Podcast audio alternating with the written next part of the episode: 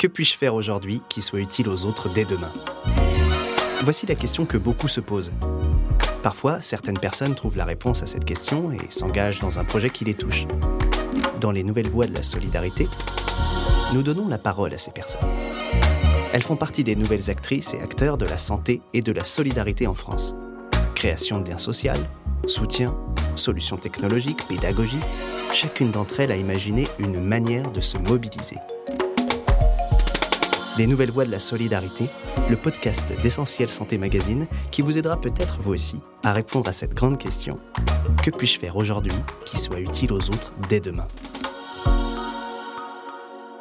Bonjour Hélène. Bonjour. Hélène Entier, vous êtes entrepreneuse, vous avez créé plusieurs startups et vous êtes à l'origine de Live, qui est une solution digitale pour aider les femmes souffrant d'endométriose. L'endométriose est une maladie que vous connaissez bien. Oui, c'est une maladie que je connais bien puisque je suis atteinte d'endométriose. Et donc j'ai cofondé Live pour cette raison, parce que je voulais venir en aide à ces millions de femmes qui, comme moi, sont touchées par cette maladie aux conséquences ravageuses, on peut le dire. Et est-ce qu'on peut réexpliquer ce que c'est l'endométriose? Oui, bien sûr. L'endométriose, en fait, c'est une maladie gynécologique chronique et inflammatoire qui se définit par la présence anormale de cellules qui sont semblables à de l'endomètre qui se trouvent en dehors de la cavité utérine. On peut retrouver euh, des cellules semblables à de l'endomètre euh, sur différents organes autour de l'utérus, les ovaires, les trompes, euh, la vessie, mais aussi sur des organes plus éloignés, par exemple les intestins, les reins ou encore les poumons. Et c'est une maladie qui crée des kystes, des lésions, des adhérences entre les organes et qui provoque des symptômes euh, qui sont parfois très douloureux et qui peuvent être aussi très divers. Et finalement, il y a beaucoup de femmes qui sont touchées euh, en France et certaines sans le savoir. Oui, tout à fait. Aujourd'hui, on parle de plus de 10% des femmes atteintes, ce qui représente en France 1 500 000 femmes entre 12 et 49 ans et 190 millions de femmes dans le monde. Et c'est une estimation basse, on le sait aujourd'hui. Parfois, on parle jusqu'à 20% des femmes touchées avec un retard de diagnostic et une errance qui sont vraiment euh, très importantes. Et pour vous aussi, le diagnostic a été long à être posé? Oui, je dirais que en ce qui me concerne, il s'agit à peu près d'une quinzaine d'années d'errance médicale. Dans mon cas, ça a commencé au collège. Donc ça commence quelque part par des passages répétés à l'infirmerie, par exemple. Ça, ça peut alerter les, plus jeunes filles. Après, ça peut être des crises d'appendicite, en fait, qui n'en sont pas. Donc on arrive aux urgences et on pense que c'est ça, mais en fait, on ne trouve pas. Et on repart euh, tranquillement chez soi avec des doutes. Après, c'est des problèmes, en, tout cas en ce qui me concerne, beaucoup euh, qui étaient digestifs. Et puis la vie suit son cours. On fait beaucoup de recherches sur Internet, on enquête un petit peu et on ne trouve pas. Donc c'est quelque chose qui est assez long et périlleux. Pour certaines, il peut s'agir aussi, puisqu'il y a un retard de diagnostic, des problèmes liés à la fertilité qui, eux, mettent la puce à l'oreille, puisque là, les médecins, les gynécologues commencent à s'intéresser un peu de plus près aux raisons d'une infertilité. Et euh, c'est là que plus de tests sont mis en œuvre, etc., et qu'on arrive à détecter la maladie.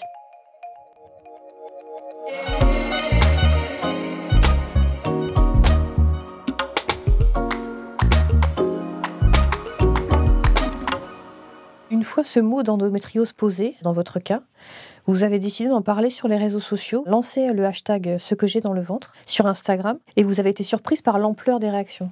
Oui, en fait, quand j'ai été diagnostiquée assez vite, j'ai voulu et j'ai eu besoin en fait de comprendre la maladie. Donc j'ai énormément lu sur le sujet. J'ai commencé à me prendre, je dirais, d'une certaine façon de passion pour cette maladie aux origines encore inconnues. J'ai rejoint des groupes Facebook comme beaucoup de femmes pour comprendre ce que vivaient les autres. Là, j'ai vu qu'il y avait des groupes avec 10, 15 000 femmes qui interagissaient tous les jours. Et donc je me suis dit, euh, waouh, pour certaines, c'est des conséquences aussi relativement invalidantes handicapante. Donc j'ai compris que ça pouvait être grave pour certaines, asymptomatique pour d'autres. Et là, j'ai lancé un appel à témoignages parce que moi j'avais besoin d'une solution digitale pour euh, détecter à l'époque mes crises d'endométriose et je voulais savoir s'il en était de même pour les autres. Et donc j'ai lancé un appel euh, d'abord sur les réseaux. J'ai fait 120 interviews en un mois, le premier mois de confinement. Donc c'était vraiment passionnant comme partage d'expérience. Et ensuite, oui, j'ai eu envie de lancer un mouvement qui s'appelle donc Ce que j'ai dans le ventre. Ça, c'était en mars 2021. Et j'ai commencé par euh, moi-même quelque part ouvrir la voie puisque j'ai fait euh, un témoignage pour parler de ce que j'avais dans le ventre, donc c'est-à-dire cette maladie qui euh, m'a fait souffrir et aussi ce que j'ai dans le ventre aujourd'hui, c'est-à-dire Live. Et euh, donc la raison d'être de Live et, et montrer aussi l'ambition et la mission de, de cette start-up. Justement, vous avez pensé tout de suite que le digital pouvait apporter des solutions concrètes contre l'endométriose? Est-ce que vous pouvez nous expliquer du coup ce que c'est l'IV? Après avoir mis un mot sur cette maladie, il y a un soulagement qui est souvent éphémère et qui est éphémère tout simplement parce que une maladie qui n'a pas de traitement aujourd'hui, donc qu'on ne peut pas guérir, ça veut dire euh, toute une vie qui va être bouleversée sans avoir de solution proposée. Et donc je, je me suis dit rapidement que vu l'ampleur du phénomène, vu le peu de données aussi euh, existantes de la science, de la recherche, il y avait forcément quelque chose à activer entre la puissance de l'intelligence collective de la communauté, la science qu'on pouvait euh, aider à accélérer, je dirais, et la tech qui aujourd'hui évidemment euh, fait des merveilles pour accélérer des sujets euh, sur lesquels on est un petit peu bloqué. Live aujourd'hui, c'est une plateforme d'éducation qui veut donner le pouvoir d'agir aux millions de femmes atteintes d'endométriose? Ça passe par les aider à installer des changements durables dans leur quotidien. On parle de changement de mode de vie parce que quand il n'y a pas de traitement, le mode de vie devient crucial. On veut évidemment les aider à soulager leur douleur, à réduire leurs symptômes, tout en accélérant la recherche interventionnelle sur le sujet. Les nouvelles voies de la solidarité. Écoutez les personnes qui s'engagent.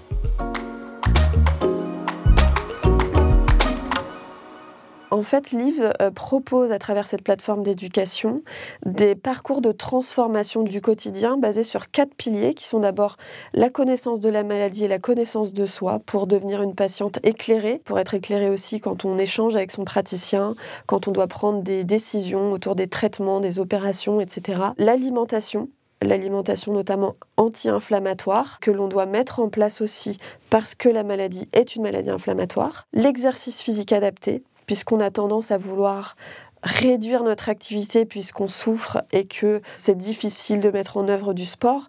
Et pourtant, ne plus bouger fait que euh, les douleurs augmentent, qu'il y a plus d'adhérence entre les organes. Et donc, il est très important de réussir à bouger son petit bassin notamment. Et enfin, le dernier pilier, c'est la gestion du mental, puisqu'il y a un vrai impact psychologique de cette maladie. Un état dépressif pour certaines, une fatigue chronique euh, qu'on n'arrive pas à dépasser pour d'autres. Et donc, on a besoin aussi de donner les clés pour trouver ce qui est bon pour soi. Donc ce ne sont pas des méthodes miracles, mais c'est vraiment une boîte à outils dans laquelle on peut aller à différents moments de sa vie, euh, parce que qu'on ait 20 euh, ans et qu'on rentre à la fac, ou qu'on ait 37, euh, 39 ans et qu'on soit en parcours PMA, les recommandations, la personnalisation du parcours ne sera pas la même. Et moi, j'ai la chance d'avoir, depuis trois ans, je dirais, stabiliser mon état dans cette transformation de mon parcours, enfin de mon mode de vie, de mon hygiène de vie, et qui m'a fait grand bien. Donc aujourd'hui, j'ai toujours une endométriose, mais elle est quasi asymptomatique, c'est-à-dire que le niveau de douleur est vraiment moindre. Dans 70% des cas, avec une endométriose, on souffre de douleurs chroniques. Je pense que vivre en souffrance est difficile. Et donc, euh, on agit aussi là-dessus pour remettre de la vie et d'ailleurs, live veut dire vie vivante. C'est un diminutif. Et euh, pour nous, c'est très important. On peut dire que bah, vous avez fait de votre endométriose quelque chose de positif, finalement de constructif, qui puisse servir aux autres. En fait, je crois que je m'en sentais la force et le courage euh, parce que je sais que certaines n'en ont plus ou euh, ont besoin d'être aidées, d'être soutenues, etc. Et de par mon expérience entrepreneuriale et je dirais le grand 8 que c'est que d'être entrepreneur et donc faire face à des difficultés, régler des problèmes, etc. C'est un quotidien euh, exaltant, je dirais, et passionnant, euh, fait que j'ai toujours eu cette force-là. Et aussi, je crois que c'est une maladie qui me passionne et qui me révolte, et ça me donne énormément de force. Et la puissance de la communauté, le pouvoir des échanges entre nous, etc., fait qu'on avance vraiment. Et je vois que Liv est vraiment porteuse d'espoir. Euh, depuis les prémices du projet, certaines croyait en cette ambition qu'on avait, que moi j'affichais dès le départ comme changer radicalement le futur de l'endométriose, c'est-à-dire avoir un impact historique sur la maladie. Et dès les premières semaines, les premiers mois, on avait toute une communauté engagée qui nous suivait dans cette mission colossale. Et euh, je crois que parce qu'on y croit vraiment toutes et dur comme fer. Merci beaucoup d'avoir écouté cet épisode des Nouvelles Voies de la Solidarité. N'hésitez pas à nous laisser des commentaires et à nous apporter vos étoiles pour nous aider à diffuser largement ces initiatives utiles et solidaires. Rejoignez également tous les autres auditories de ce programme sur notre Facebook, Twitter ou Instagram, at Essentiel Santé Magazine. Vous pouvez y partager votre avis, vos envies, vos projets solidaires. Retrouvez également tous les épisodes et tous nos portraits de personnes engagées sur le www.essentiel-santé-magazine.fr. À bientôt!